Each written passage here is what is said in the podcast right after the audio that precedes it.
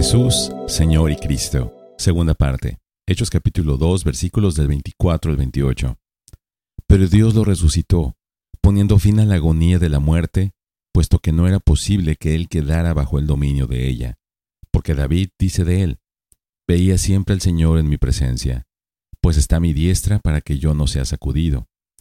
Por lo cual mi corazón se alegró y mi lengua se regocijó, y aún hasta mi carne descansará en esperanza pues tú no abandonarás mi alma en el Hades, ni permitirás que tu santo vea corrupción. Me has hecho conocer los caminos de la vida, me llenarás de gozo con tu presencia.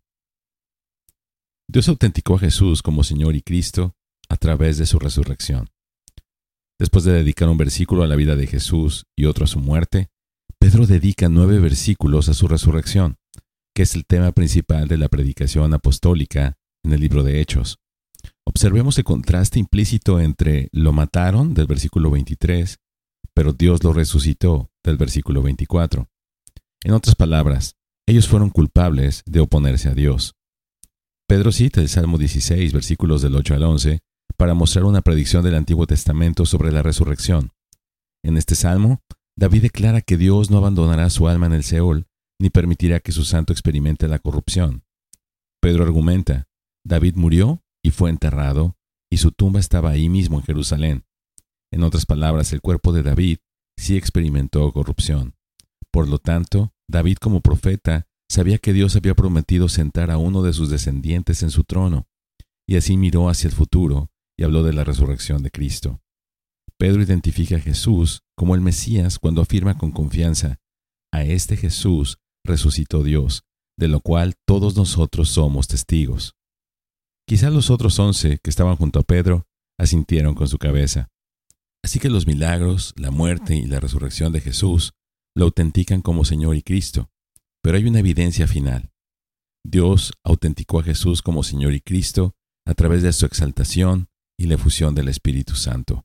Versículos del 33 al 36.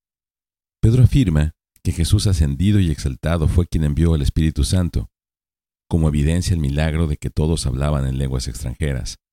Nuevamente, Pedro cita a David. Dice el Señor a mi Señor, siéntate a mi diestra hasta que ponga a tus enemigos por estrado de tus pies. Salmo 110, versículo 1. Dado que David no está sentado a la derecha de Dios, esto debe referirse al Mesías. Una implicación no tan sutil es que los enemigos del Mesías son aquellos que lo crucificaron. Luego Pedro llega a su punto culminante en el versículo 36. Sepa, pues, con certeza toda la casa de Israel, que a este Jesús a quien ustedes crucificaron, Dios lo ha hecho Señor y Cristo. Es como si Pedro dijera, estaban completamente equivocados acerca de Jesús, lo crucificaron como si fuera un criminal, pero por la resurrección Dios probó que Él es el Señor y Mesías. Esta es la conclusión y el resumen del sermón del Evangelio original. Jesús es a la vez Señor que significa tener poder o autoridad, y Cristo, literalmente, el ungido o el Mesías. Este es todo el punto del sermón de Pedro. Es Jesús quien tiene el poder de reinar en el reino de Dios. Es Jesús quien es el Mesías prometido. Bendiciones.